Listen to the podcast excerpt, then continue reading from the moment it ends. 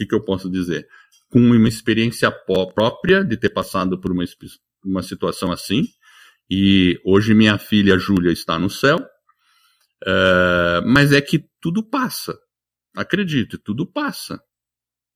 E a superação vem. Uh, a gente só tem que estar tá disposto a encará-la de frente. E como a gente encara de frente uma situação? Tendo informação. Informação é que o Clipcast fornece.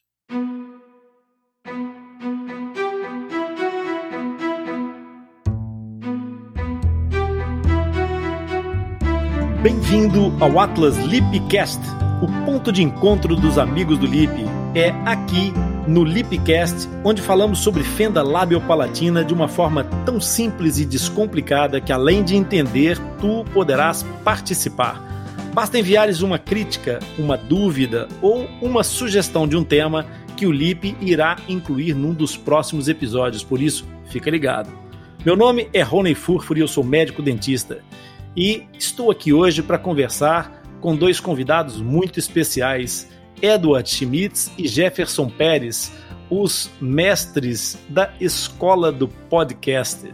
Muito bem-vindos, muito obrigado por terem aceito esse convite de participar conosco num Latitude.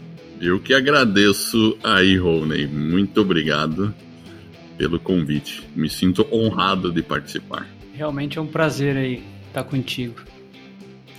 É, vocês alguma vez já tinham ouvido falar em fenda labiopalatina?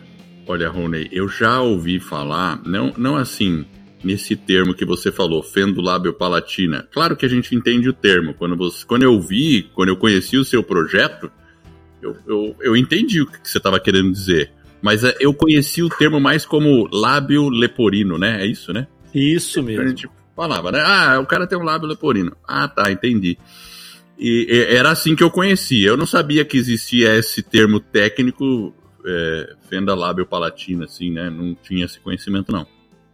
É. E tu, Jeff? Eu muito menos ainda. é. Sabe que no, no Brasil o termo que é usado mais frequentemente é fissura labiopalatina. Nós usamos fenda labiopalatina em Portugal. E, ah. e mas é, no Brasil é conhecido mais Como o fissura. termo fissura. Mas, de fato, o lábio leporino é aquilo que prevalecia já desde os primórdios dessa, dos estudos e da divulgação é, entre as próprias pessoas, a nível de, de da comunicação popular. É, popular. E então começou-se a adotar uh, o termo fissura labiopalatina, ou fissura ou fenda labiopalatina, como forma de descrever. A questão da fenda vai se tornando cada vez mais evidente, porque a comunicação vai fazer isso e nós estamos a trabalhar para que isso aconteça. O Atlas Lipcast é um projeto exatamente para trazer a fenda e a fissura labiopalatina para fora dos guetos de informação de nicho só, onde isso ficava circunscrito. O objetivo é fazer com que essa informação chegue a todo lado, porque nós queremos que as pessoas possam ter acesso e, se algum dia se virem confrontadas com isso, terem a oportunidade de dizer, olha, eu sei o que isso é, é não é, não é um drama, para desdramatizar a situação, sem romantizar e sem vitimizar. Olha, vocês alguma vez conheceram alguém ou tiveram conhecimento de alguém que tivesse uma malformação congênita? Eu conheci. Assim, a gente percebia por olhar para a pessoa, porque você percebia que os lábios não eram exatamente normais. Eles tinham uma pequena diferença. Mas nunca entrei, cheguei a perguntar. Foi uma pessoa com a qual eu trabalhava, era um funcionário ali, e ele tinha um lábio um pouco diferente. A gente não sabia se um dia ele se machucou ou se nasceu com aquilo. Enfim, nunca, nunca entramos no mérito, para falar a verdade. Mas eu percebia, eu percebi que. E às vezes é até meio constrangedor, né? Às vezes a pessoa tem essa, essa, como que a gente pode dizer, essa dificuldade às vezes de expressar que tem esse problema e, e, é algo, se principalmente né, quando ele vem dessa formação, deveria ser encarado como algo absolutamente normal, né? E às vezes a pessoa tem, porque eu me recordo que na minha infância eu tinha um, um coleguinha lá da, do colégio que ele tinha. Eu, tô, eu tentei me lembrar assim, né? Mas eu me recordo que tinha um sujeito lá que tinha mas eu não me lembro assim exatamente como que era, sabe? Mas eu me recordo exatamente quem era. E ele tinha esse problema, olha que legal. Tá vendo que legal isso? Vocês, eu perguntei se vocês já tinham ouvido falar, nenhum dos dois ligava inicialmente. E de repente vocês vão buscar a memória e os dois já tiveram é. contato de alguma forma com uma fenda labiopalatina. Esta é a grande realidade. A fenda labiopalatina acontece uma vez a cada 650 nascimentos. E, e, isso é uma, uma prevalência muito mais alta do que as pessoas imaginam. É muito provável que vocês tenham passado muito mais vezes por fendas labiopalatinas sem saber exatamente o que é que, que, é que estava a acontecer. Inclusive, uma das imagens tradicionais que as pessoas não associam a essa malformação congênita é a imagem do fanhoso. E, eventualmente, as pessoas conheceram pessoas fanhosas e não sabiam, mas é, o fanhoso é fanho porque o véu palatino que é aquela parte mole do céu da boca que fica lá atrás, tem uma campainhazinha pendurada, aquilo não funciona ou ficou mal formado. Então é exatamente por mau funcionamento do véu palatino que ocorre o escape de ar que faz com que a pessoa tenha dificuldade de projetar o ar e passar o ar só pela cavidade oral. Fazer corretamente, é. E perdendo o ar pelo nariz. A gente chama de escape nasal. Então. Agora, uma coisa, uhum. uma curiosidade: uma pessoa pode ter essa fenda é, interna sem ela aparecer no lábio? É exatamente isso. O fanhoso, isso, né? é, o fanhoso não tem nenhuma malformação vi, visível externamente, tem a face completamente normal e o palato só é que está com a fenda. Existem as fendas submucosas, ou seja, você olha para dentro da boca dessa pessoa e parece que está tudo íntegro, mas na realidade a musculatura não está unida.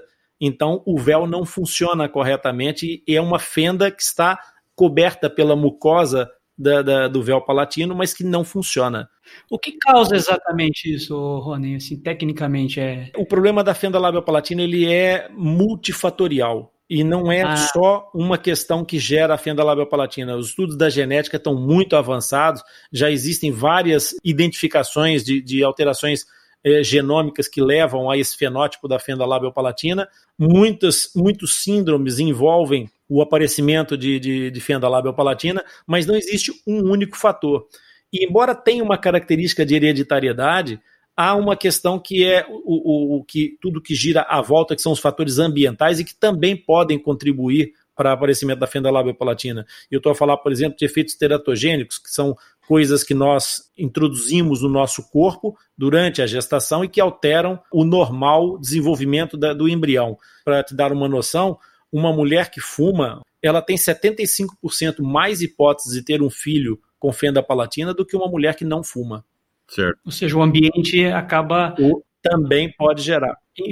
Impulsionando é. ou, ou evitando essa situação. Exatamente. Por exemplo, a, a, a colocação do ácido fólico na dieta da, da, desta grávida é, é, nas quantidades certas também pode ajudar a prevenir o aparecimento da, da, da fenda palatina. Portanto, é, toda, todas essas coisas são. Ácido fólico? É, o ácido fólico, exatamente. Tu podes acrescentar na tua dieta é, que são enriquecidos com ácido fólico e podem, e podem ajudar a, a, a trazer essa, esse improve de, de, de, ácido fólico na altura da gestação.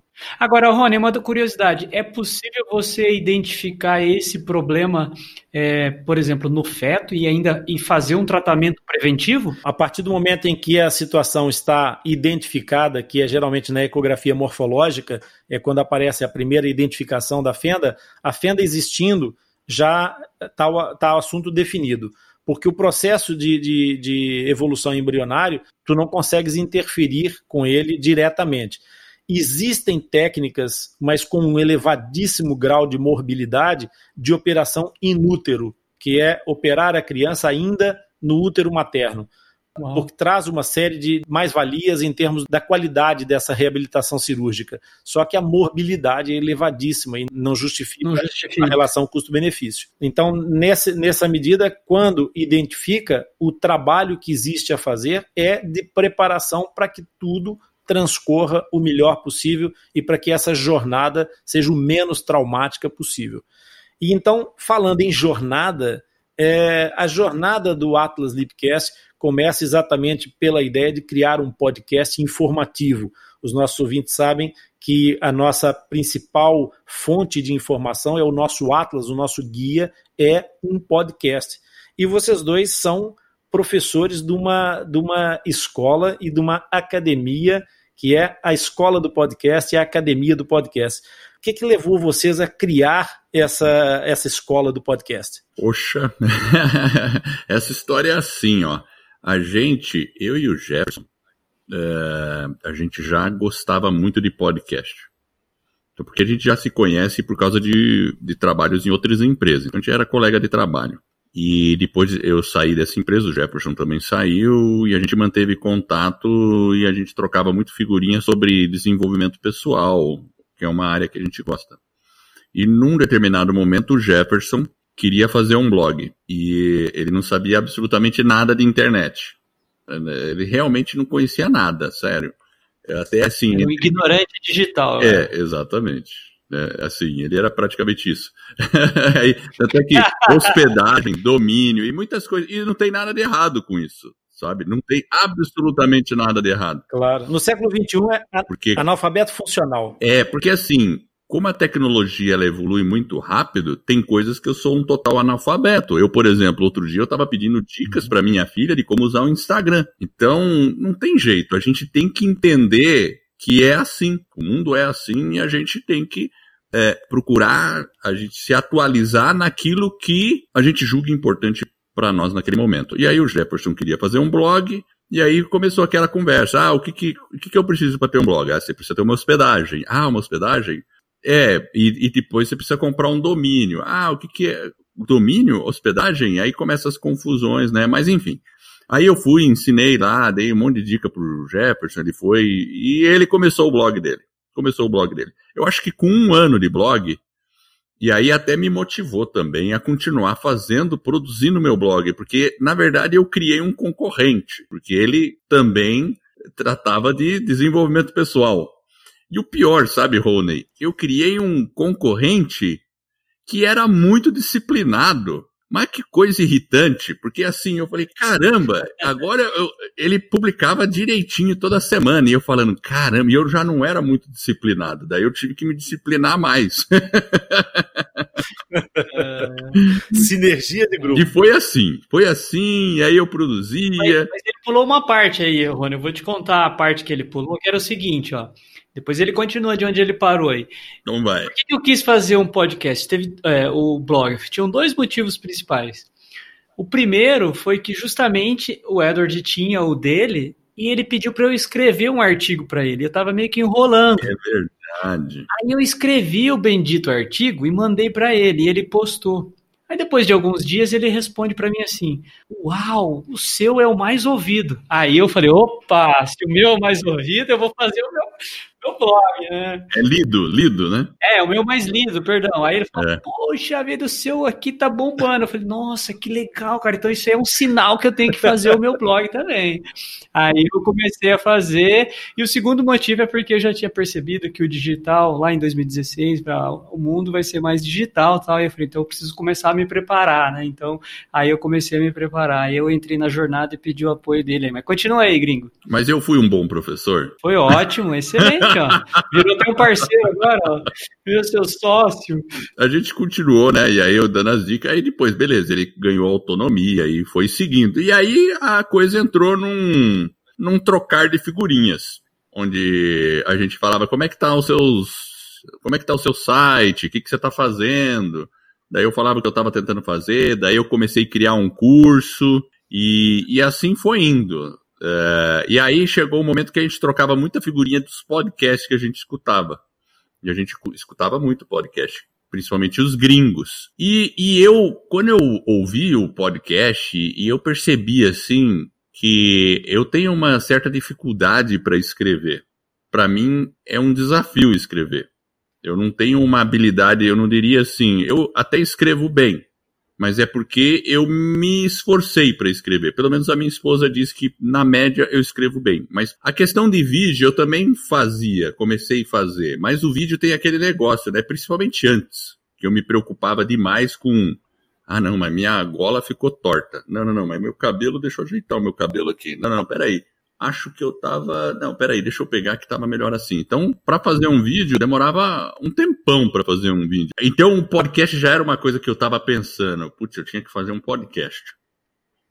Só que Aí, como eu trocava muita figurinha com o Jefferson, eu falei, pô, por que, que eu não faço com o Jefferson? Vou chamar o Jefferson para fazer podcast comigo. De repente fica, porque fica mais fácil você fazer com uma dupla. É mais fácil, né? Era até um dia, acho que foi em novembro, que tava frio em Curitiba. A história é assim: eu tava frio, eu tava no estacionamento da empresa, parei o carro, tava ouvindo um podcast sentindo aquele frio descendo. Quando eu sentei na minha mesa, eu peguei o celular e mandei uma mensagem: Jefferson, vamos fazer um podcast?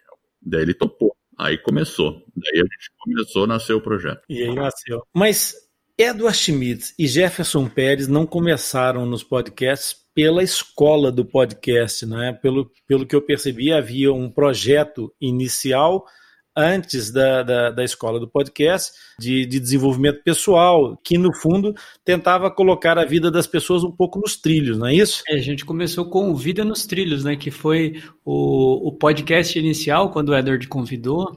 É, aí eu topei já de bate-pronto. Aí a gente pensou no projeto, começou a listar os nomes, toda aquela confusão, né? Pensar num nome, pensar num site, num domínio, contratar hospedagem e tudo mais. E aí começou a jornada, e a jornada realmente começou com Vida nos Trilhos. Mas como a gente passou pelo processo de pesquisa, principalmente o Edward pesquisando mais sobre essa parte técnica, foi legal porque a gente, como a gente foi passando pelo processo e a tecnologia não estava tão avançada quanto é hoje e tudo mais, a gente teve que pesquisar também para poder executar os passos. E passamos um processo meio difícil, digamos assim. E aí a gente pensou, por que não estruturar isso? Só que ficou ali num segundo, ficou ali guardado na cachola. E aí a gente começou a produzir o Vida nos Trilhos, que é o nosso podcast sobre desenvolvimento pessoal, sobre alta performance. A gente faz dois episódios, um toda segunda-feira e um na sexta, que é o Sexta nos Trilhos, onde a gente faz a leitura aí de uma mensagem, troca uma ideia rápida para deixar uma mensagem de inspiração. E aí já produzindo, entrando naquele ritmo mais normal, né? Porque no começo você fica um pouco ansioso, tal, e depois aí você vai aprendendo, grava, regrava, passa todo aquele processo. A hora que entrou meio que no piloto automático, acho que foi abril, maio, o Edward estava planejando férias, e aí ele falou: "Puxa, acho que eu vou vou tirar férias". E aí acho que surgiu lá os como ele estava pesquisando muito podcast, o pessoal do Podcast Movement achou ele lá numa propaganda, lá num anúncio. E aí era na Filadélfia, né, Edward? É, eu tava, é, porque a gente tava pensando em viajar, a gente tinha até pensado de ir pra Austrália, Austrália acredite. É. A gente tava pensando, será que vamos para a Austrália? Será que vamos para não sei aonde? A gente tava, a gente ia para algum lugar. Aí, a Austrália talvez não, aí a gente tava pensando e ficou nessa, Austrália, Estados Unidos, Austrália, Estados... aí, bom. Aí quando eu vi que ia ser, ia ter um evento de podcast justamente lá em junho, agosto, que era o período que ia tirar férias, e eu via na Filadélfia. Aí eu peguei, cheguei para minha esposa, olha, vai ter um evento legal de podcast na Filadélfia. Aí minha esposa pegou e falou assim: "Nossa, a Filadélfia deve ser maravilhoso, uma cidade histórica". Ela nem, nem ouviu a parte do evento de podcast. Aí eu pensei assim e falei, beleza. Não, ela, claro que ela ouviu, mas ela já pensou na questão histórica. E de fato, a Filadélfia é o berço da democracia americana. Né? O Founding Fathers, todas essas histórias lá. E aí, aí ficou, ficou perfeito, concordam? Aí eu me inscrevi no evento e fomos para Filadélfia. E ali eu pude participar de um evento de três dias. Então, imagina, Rony, como é que eu saí daquele evento? Pilhado. Totalmente. Pilhadaço. Eu mandava uns vídeos e uns áudios pro Jefferson que toda hora eu falava, Jefferson do céu, a gente tem que fazer alguma Aí nasceu a escola.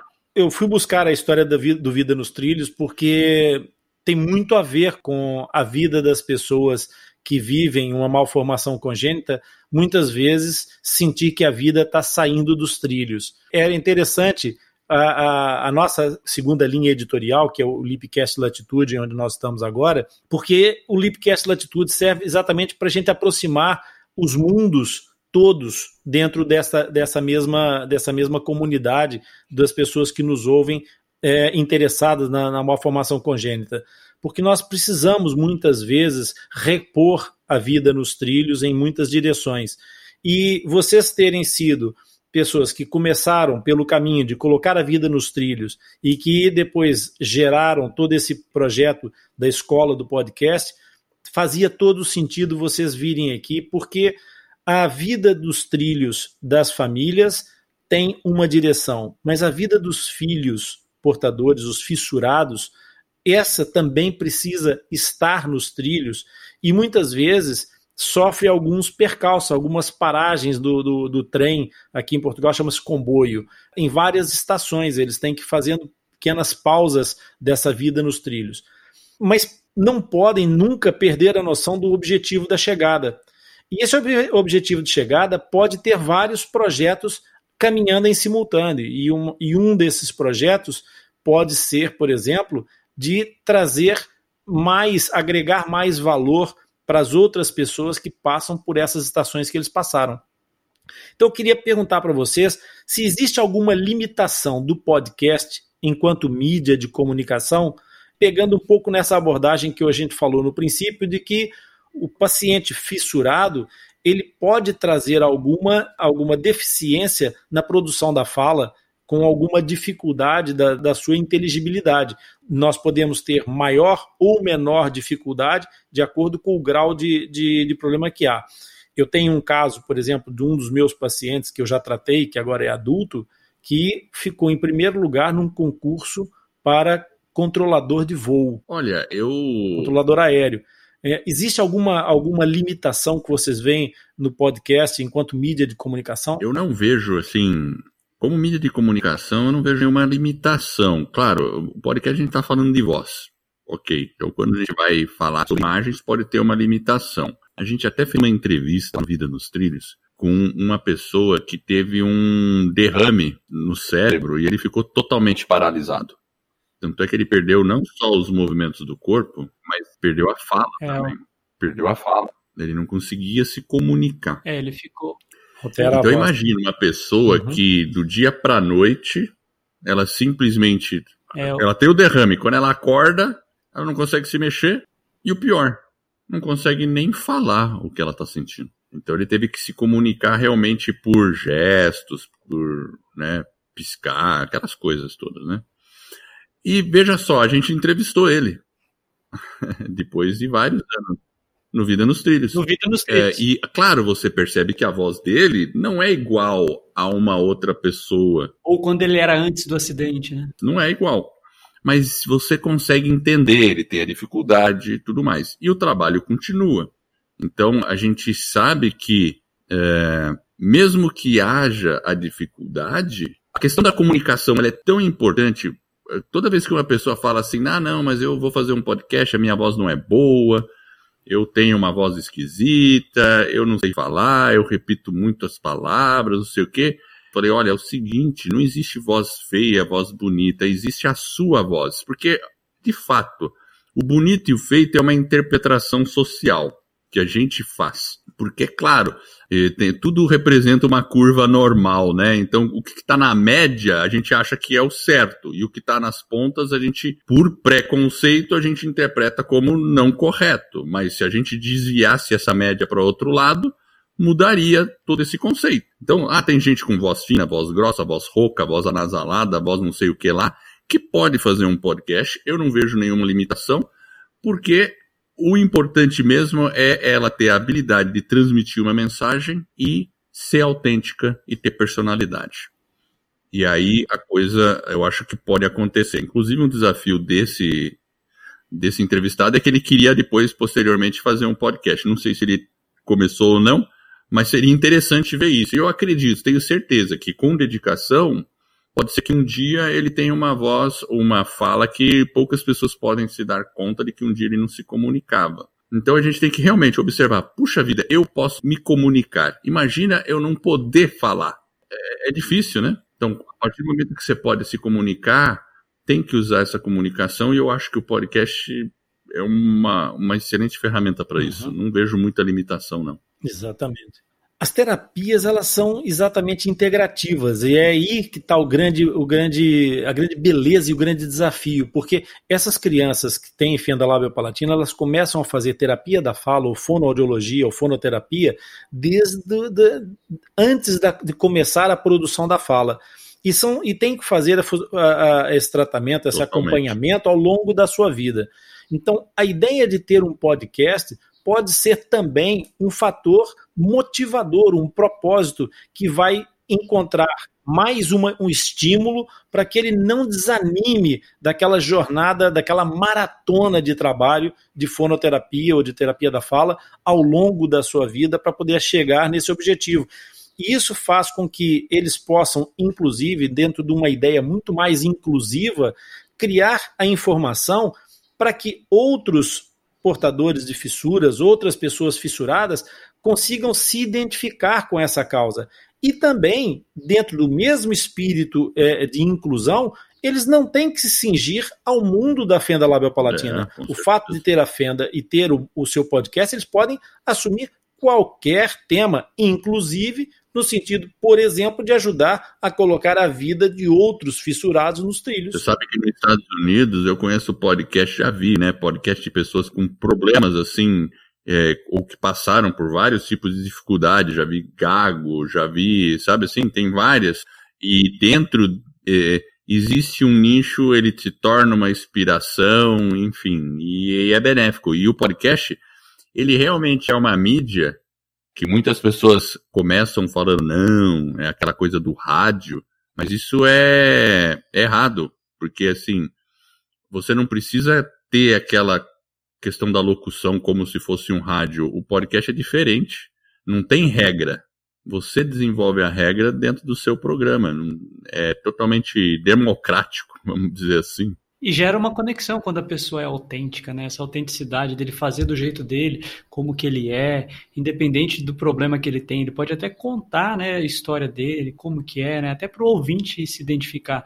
E vai ter pessoas que não vão se identificar, mas vão ter pessoas que vão adorar, vão passar a segui-lo, vão ouvir. E aquilo que você falou é importante também, né, Rony?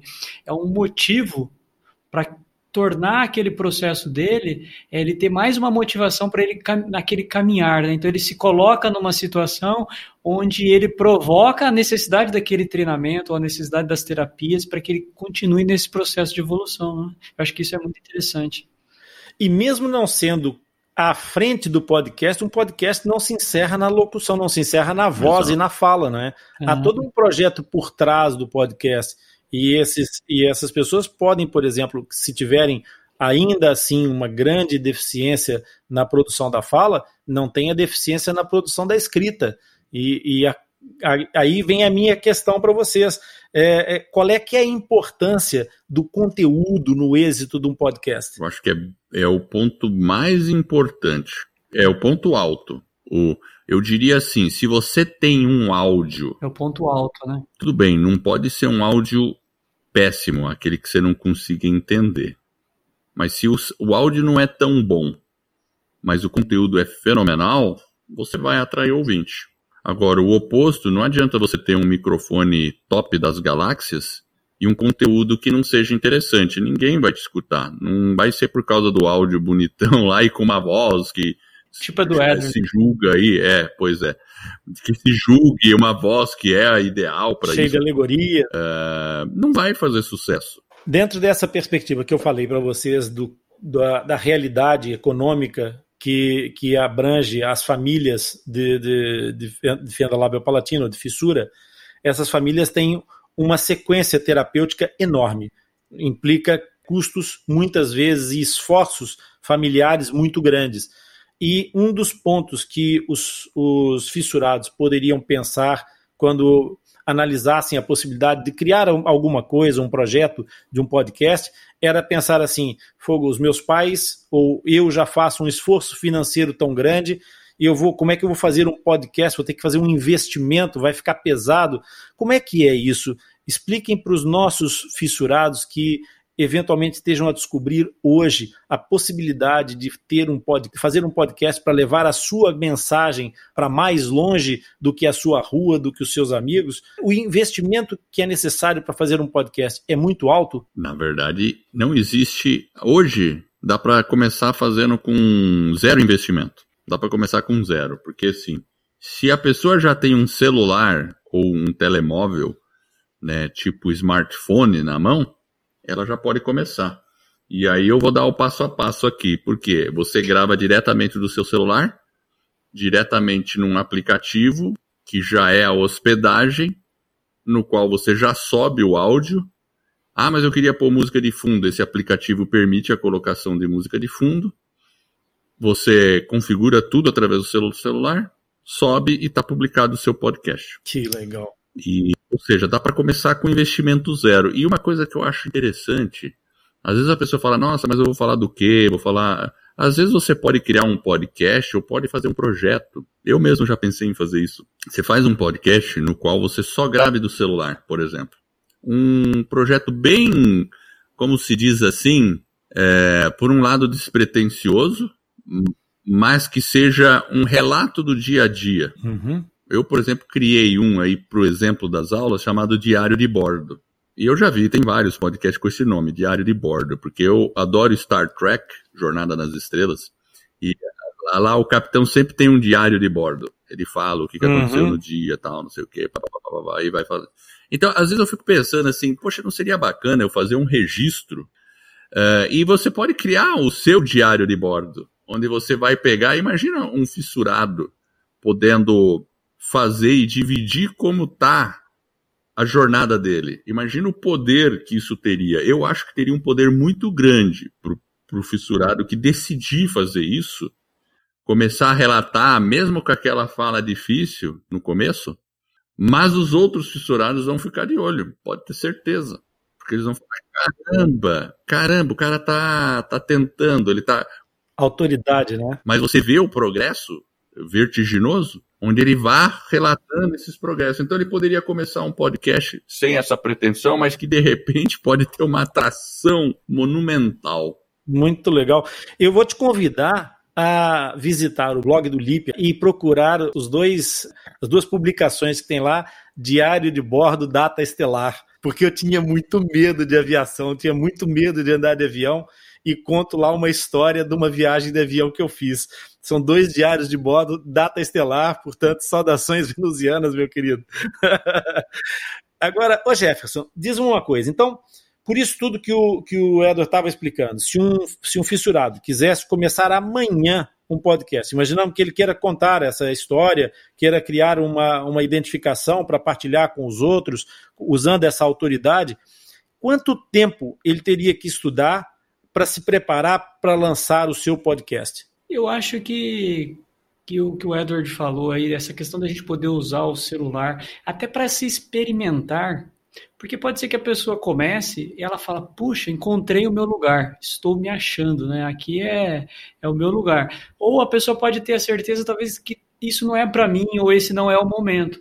Então eu acho que essa questão de começar com o Anchor, né? E lá no nosso canal, inclusive, entra lá no canal da Escola do Podcast, a gente tem bastante material lá no nosso canal do YouTube, tem as aulas. A gente está toda quinta-feira lá na Escola do Podcast, a gente dá uma aula às 20 horas, horário de Brasília, né? Então nós estamos aqui no Brasil. Talvez o pessoal aí no, em Portugal fique um pouquinho tarde a aula, mas a aula ela fica disponível uma semana, né? Fica ali no disponível depois ela vai para academia. Mas a pessoa também pode ir lá no nosso canal, tem bastante, é, bastante material, tem os vídeos, tem aulas, enfim. É, a questão do tempo vai muito do conhecimento prévio que a pessoa tem. Mas se hoje a gente pensar que com o celular a gente pode fazer um podcast, a gente faz quase praticamente tudo num celular para a pessoa começar a entender esse movimento e fazer como o Edward falou, talvez algo mais experimental.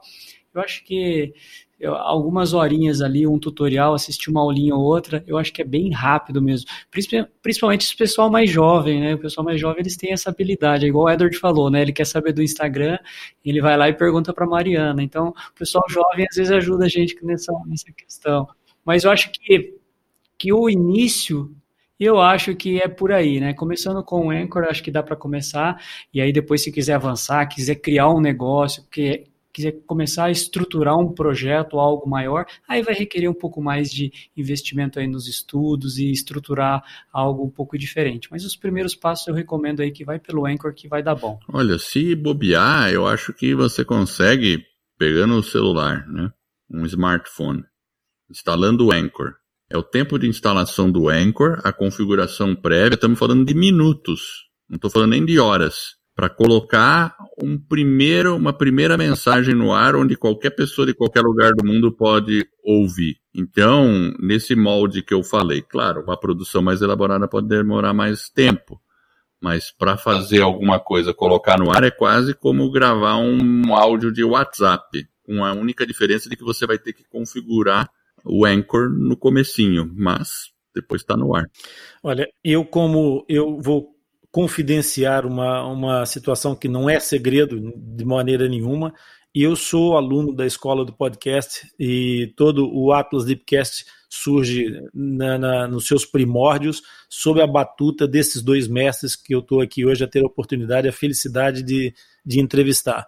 E aquilo que eu recomendaria para qualquer fissurado que nesse momento esteja a perceber a importância que um áudio ou que um podcast pode trazer para a sua causa ou para o seu propósito, mesmo que não seja uma causa, que seja o seu propósito individual, eu aconselho uma coisa que é absolutamente singular, chama-se Jornada do Podcast, que esses dois senhores que aqui estão, graciosamente, generosamente, publicam uma jornada de três dias em que as pessoas saem do zero à publicação do podcast no terceiro dia, com tudo o que envolve o podcast, até é, hospedagem, arte gráfica, eles ensinam tudo e não é pago, é tudo completamente pro bono.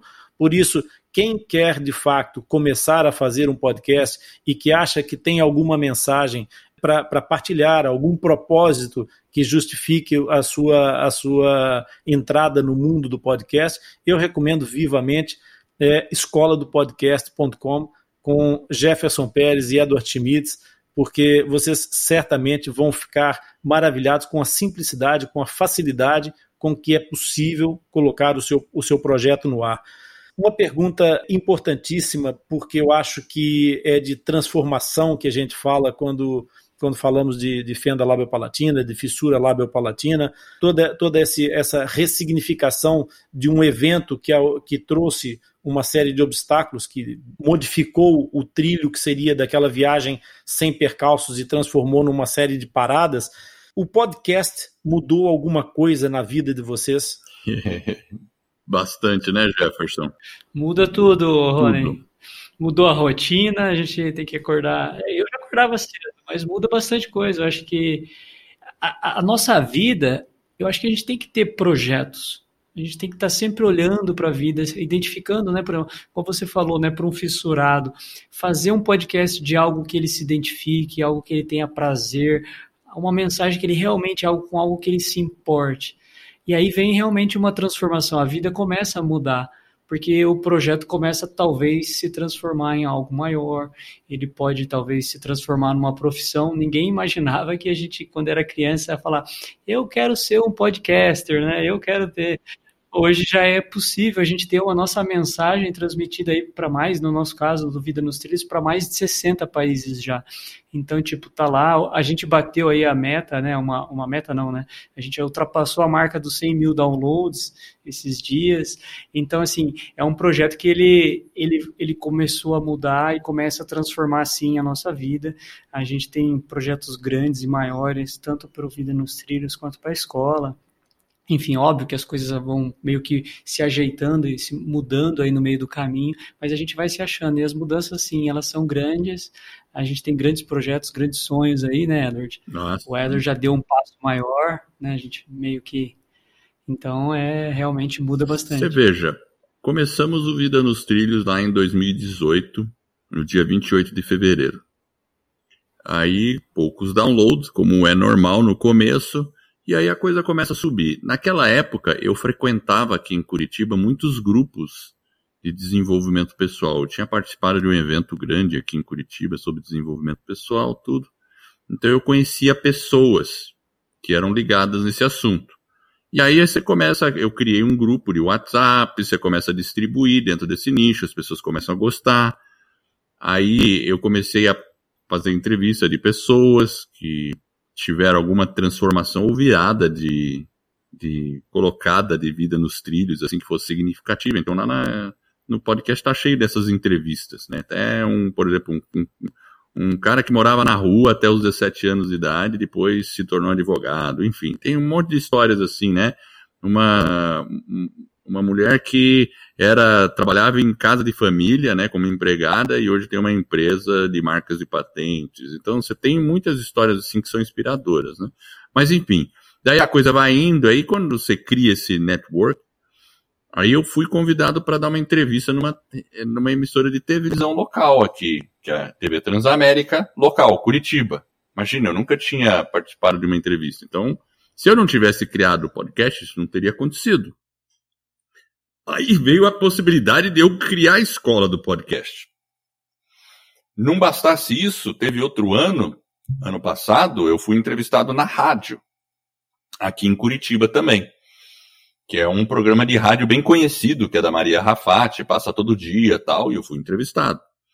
Enfim, a, aí esse ano de 2000, eu e o Jefferson fomos convidados para dar uma palestra na Campus Party mundialmente. Porque ela foi transmissão, foi online esse ano, então a gente teve essa oportunidade.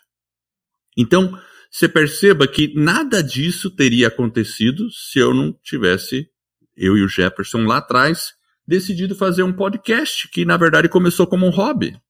Claro que a gente já tinha, ele começou como um hobby, mas a gente tinha uma ideia de que isso pudesse virar um negócio. Esse é um ponto que eu acho que é importante para quem começa. Não tem nada de errado você começar uma coisa já pensando em que seja um negócio. E a gente começou dessa forma. Mas, claro, era mais para um hobby no começo. Mas a coisa foi evoluindo. Então hoje a gente tem a escola do podcast, a gente tem uma empresa formada, a gente tem CNPJ, né, a gente tem clientes, a gente tem alunos, a gente, eu larguei a minha, o meu, a minha CLT, né, o meu emprego agora em novembro, para me dedicar único exclusivamente à escola do podcast. Então é um outro desafio grande, porque é, dá um frio na barriga também, mas por outro lado a gente abre um mundo de possibilidades. Então a gente nunca sabe o que pode esperar da gente, né? Eu acho que o podcast pode transformar muita coisa assim. É, vocês tiveram certamente a oportunidade de conhecer muitos projetos também que nasceram dentro da, da escola do podcast. E eu tenho vários colegas que eu poderia enumerar com projetos fantásticos que eu acompanhei dentro da academia enquanto aluno da escola do podcast. Vocês conheceram, chegaram a ter algum contato com algum dos produtos da, da, do Atlas Lipcast? Alguma das coisas que a gente fez? Sim, a, a, questão que eu queria que vocês me, me dessem um, um, uma ideia de quem está fora desse, desse núcleo, desse, desse nicho, é se vocês, daquilo que vocês viram do Atlas Lipcast, vocês acreditam que os fissurados ou os, os pais de fissurados vão realmente tirar algum proveito, vão poder usufruir desse conteúdo, de um conteúdo feito como é o feito o Atlas Lipcast? Isso é importante socialmente? Eu acho fundamental. Eu acho, com certeza, porque é um, é um trabalho, e aqui a gente já falou, né, inclusive, do nicho, né? Então, essa questão do nicho, ela é muito interessante, porque o podcast, ele permite isso. Então, a questão de você ajudar essas pessoas nesse momento, porque é algo delicado. Isso. Né? Porque a gente está falando de uma má formação congênita, certo? Imagina para um pai, para uma mãe, né? Eu sou pai, né? Todos nós aqui somos pais, né? E você ter essa notícia deve ser algo que no primeiro momento talvez traga uma série de, talvez a gente fique assustado, com um pouco de receio, né? Uma, você espera a hora que nasce tem aquele problema, enfim, e depois você poder entender que isso é só uma etapa, né? E tem toda uma jornada. E o Atlas Lipcast ele vem justamente com o propósito de ajudar e ser essa ponte, né? Ser né, um canal de ajuda para esses pais, né, de apoio, de suporte, porque deve ser algo também do ponto de vista emocional, né, algo meio que né, a pessoa deve sentir isso, né, nós é, e, e, é um desafio, porque uma vez superado esse desafio, aí vem o desafio com o filho, né? Que é ajudar ele a passar por esse período, porque ele vai ter situações de bullying, a gente sabe de tudo isso que ocorre na vida de um fissurado é diferente. Então, realmente, eu acho que e sim, esse, esses projetos eles, eles vêm para ajudar, eles vêm para transformar, eles vêm para realmente e, e, o podcast ajuda isso. Eu acho que isso que é interessante, né? Igual você comentou, né, da mamãe ali, né, dela tá amamentando, ela tá ouvindo informações úteis que vão ajudar ela a ultrapassar essas barreiras. Eu acho que é realmente são projetos como esse que nascem dentro da escola e que por mais que a gente não não esteja envolvido diretamente, eu acho que essa contribuição que a gente dá um pouquinho, a gente fica extremamente orgulhoso dos nossos alunos quando a gente vê esse tipo de mensagem chegar lá na ponta. Eu acho que essa é uma das funções também. A gente tem, tem todo um contexto, mas às vezes a gente também ajudar as pessoas, né, ter esse propósito é algo realmente assim que nos deixa feliz. E quando a gente vê um projeto como o Atlas Lipcast que está começando e ele vai ter uma jornada, e essa jornada, inclusive, ela acontece na troca de informações com os pais, com os fissurados, nesse movimento é uma troca, ela vai, vem, aí ajusta e ele cresce e com o tempo ele vai se transformando. Então, eu acho que é, isso é realmente, realmente algo assim de um potencial assim incrível, assim, nos deixa assim extremamente felizes e satisfeitos de que a gente contribuiu um pouquinho. É. Eu acho que isso é legal. A, a questão da informação, Rooney, ela é tão importante. E assim, é, e, e, eu tenho uma experiência pessoal, não, não porque eu fui, é, assim, nunca tive um filho com fissura, mas assim, eu tenho uma história que eu tive um filho, uma filha com uma má formação congênita. Então eu entendo exatamente o que é você receber uma notícia de que você vai ter um filho com uma coisa diferente. E, e assim, na época que eu tive essa notícia, porque a minha filha, no caso, então eu tenho dois filhos hoje, mas eu tive uma terceira, que era a Júlia. Uh, ela, a, a, situação foi assim. A gente descobriu num ultrassom, como você mencionou agora há pouco, onde muitos pais descobrem que vai ter uma diferença no ultrassom. E a história, até uma vez você me mandou um áudio, né? Você pediu para eu ver um, um episódio do Atlas Lipcast. E aí eu demorei para responder para você, né? E eu lembro que eu demorei para responder porque eu confesso que foi difícil ouvir aquele episódio. Porque quando você comentou sobre. Era a questão da notícia, né? E assim, e eu não consigo, é difícil quando a gente recebe a notícia. É, é, é uma coisa que dá nó na garganta. Eu mesmo fico com nó na garganta agora. E eu lembro que eu tinha ido é, lá pro ultrassom, eu levava uma fita de VHS na minha mão eu tava levando a fita de VHS e a minha esposa, a gente era o primeiro filho nosso, né? A primeira filha, né? A gente não sabia o sexo ainda. E eu acho que a gente não sabia. E, e ok, a gente estava fazendo, acho que era o segundo ultrassom, uma coisa assim. E estava lá na sala de espera, começa o ultrassom, eu entrego a fita de VHS para o médico que ia fazer o ultrassom e falo para ele, olha, põe aí, ele preparou a fita, tudo. E ele começa a fazer o exame. E, e ele não aperta a tecla de gravar. E aí eu percebo que ele não aperta a tecla de gravar. Daí eu falo, é, tem que apertar o REC. Daí ele fala, assim, só, só um momentinho. E ele continua fazendo o teste, lá, fazendo o ultrassom. Aí fica aquele silêncio na sala. Aí eu percebo que tem alguma coisa que está acontecendo. E eu fiquei olhando para a fita VHS, dali a pouco eu nem lembrava mais que eu tinha uma fita, eu acho que eu nunca peguei aquela fita de volta. E dali a pouco ele fala só um minutinho e ele sai da sala, vai para outra sala. Daí fica eu e a Sandra lá. Daí ela fala: será que tem algum problema? Daí a gente fica naquela toda aquela tensão. Dali a pouco o médico volta com outra pessoa. Aí eles cochicham um pouco e fala: olha, a gente vai pedir que vocês esperem um pouquinho aqui fora. e a gente fica lá. E eu não tinha nenhuma informação. E a minha esposa ficou desesperada nesse momento. Eu não sei se a abordagem foi muito boa na época. E, ok. E aí, aí dali a pouco chamam a gente e falam. Eu tinha 27 anos de idade, eu era o meu primeiro filho, tinha, nunca, a gente nunca, nunca tinha tido filhos, né? era a primeira. E aí você recebe a notícia, olha, seu, é, no nosso caso, né, sua filha tem um teratoma sacrococcígeo, que é uma pequena malformação onde seria o, o rabinho do, do macaco, né, na nossa evolução, no cóccix. E aquilo crescia como um tumor. E aí, resumindo a história, a gente sabia que ia ter que passar por uma cirurgia ao nascer, tudo mais, e, e aí ela tem que ter um outro tratamento, a minha esposa, na hora de tomar remédio para você, enfim, tem um monte de coisa que aconteceu. Então, assim, nessa situação,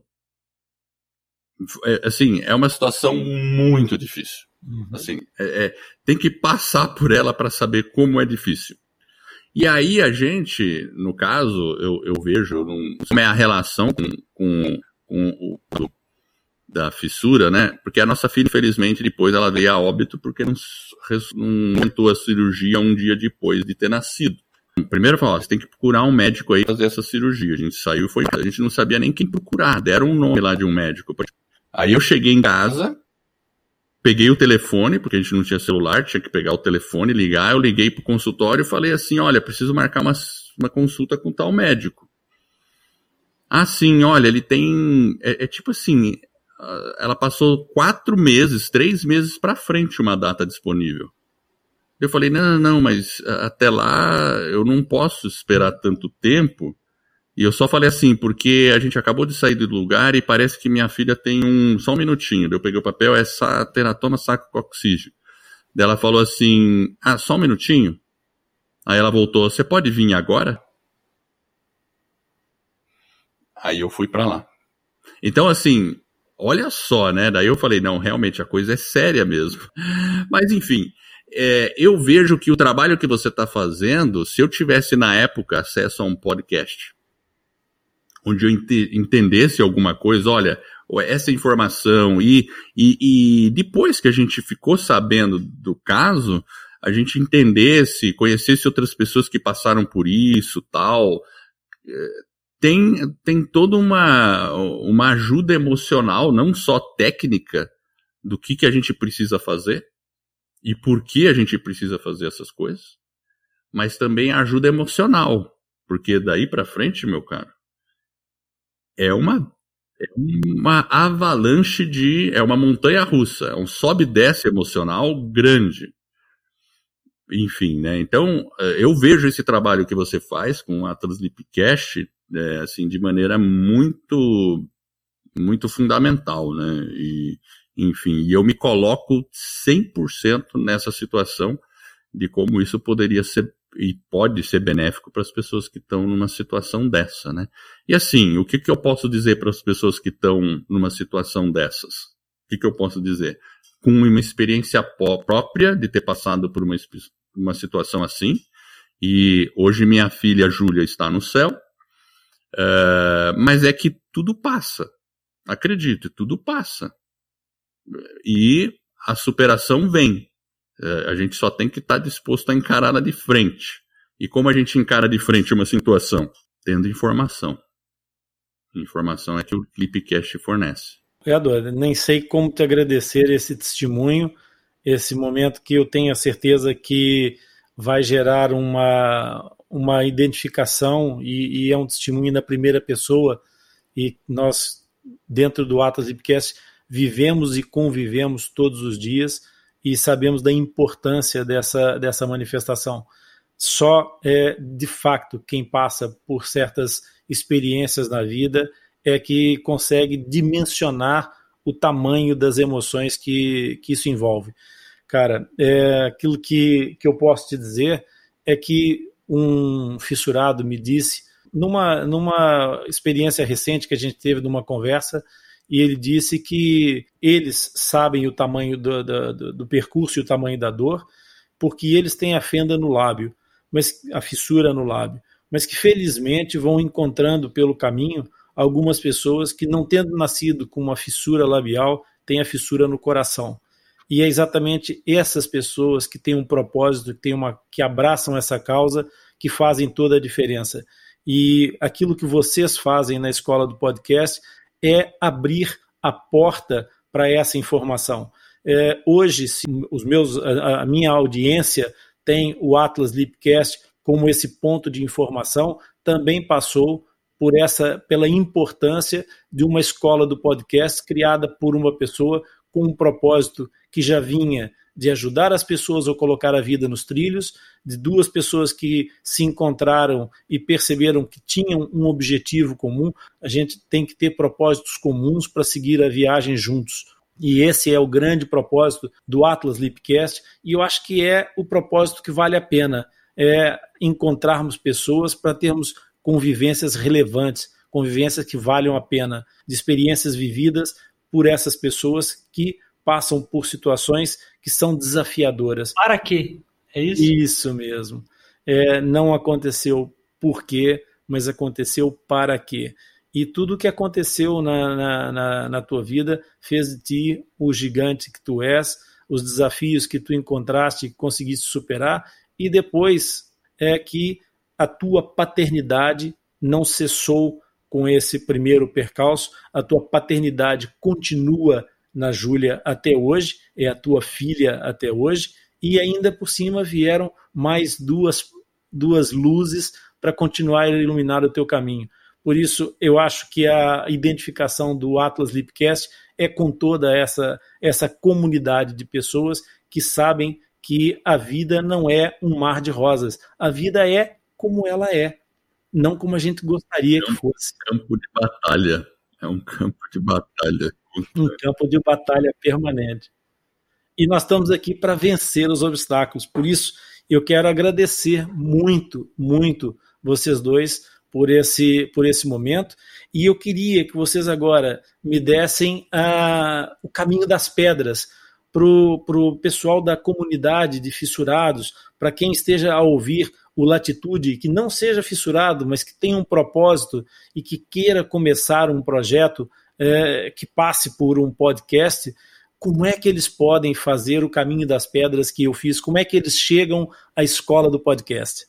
www.escoladopodcast.com, né? Tem aí o, o nosso site, começa por lá. Tem um e-book que a pessoa baixa, é um guia, na verdade, e aí você recebe uma sequência de e-mails, são cinco e-mails com as aulas, todo o passo a passo que você precisa é, para poder começar essa jornada. Tem o nosso podcast também, e enfim, lá no nosso canal do YouTube também tem bastante informação para poder né, começar aí essa jornada. Então, Escola do Podcast então é só procurar lá, a gente tem acesso Toda quinta-feira, às 8 da noite, a gente está fazendo aula ao vivo, no horário de Brasília, 8, horário de Brasília, aulas ao vivo. E além da gente aprender sobre podcast ou assuntos relacionados, a gente ainda se diverte muito nas aulas ao vivo. Então, será muito bem-vindo. Será uma honra. Muito bem. Agora eu vou falar aqui com a minha audiência. Tu já te tornaste um mapa? Já partilhaste com um amigo a tua experiência? Para viabilizar a continuidade e o crescimento do projeto Atlas, nós também disponibilizamos alguns conteúdos complementares para quem tiver interessado. Serão alguns vídeos demonstrativos de técnicas ou de recursos, dos quais nós falamos nos episódios do podcast. Esses vídeos vão estar no canal do YouTube do nosso Atlas. Mas sendo um conteúdo que implica a alocação de muitos recursos, para o tornar viável, os vídeos serão disponibilizados numa área reservada para acesso exclusivo aos MAPA. MAPA são membros ativos do projeto Atlas. Tem tudo a ver com o nosso projeto Atlas Lipcast, não é? Então não faças confusão. O podcast é aberto a todos e estará sempre disponível para ouvir quando e as vezes que tu quiseres. Apenas o canal do YouTube ficará com vídeos em área restrita para acesso aos MAPA e tu podes te tornar um mapa. Se quiseres se tornar um mapa Lipcast, basta ir ao nosso site www.atlaslipcast.com e lá vai encontrar as diversas maneiras de entrar para essa comunidade. Com a tua ajuda, nós poderemos criar mais conteúdo, expandir a nossa capacidade de ajudar mais pessoas e, quem sabe, até onde nós podemos levar esse projeto. Se não puderes tornar-te um mapa, há outras formas de nos apoiar, partilhando e classificando com as tuas estrelas, deixando um comentário. E através desse apoio que nós nos tornaremos mais visíveis, os motores de busca da internet também vão nos encontrar, fazendo com que quem procura o tema também nos encontre. Agora eu quero te agradecer tu que estás desse lado a ouvir-nos. Eu espero que esse episódio e todos os outros que nós produzimos te ajudem a colocar um pouco mais de luz e esclarecimento sobre o tema da fenda labiopalatina. Se gostaste do nosso podcast, da nossa mensagem, subscreve o Atlas Lipcast, partilha. Vamos fazer desse podcast um podcast com um enorme número de pessoas e, em troca, nós vamos ajudar-te a entender e aprender mais sobre esse tema que é tão apaixonante para todos nós. Fica ligado, pois o próximo episódio vai ser incrível e eu tenho certeza que tu vais gostar. Visita o nosso site, o LIP espera por ti. Obrigado pela tua audiência e por estares conosco nessa jornada.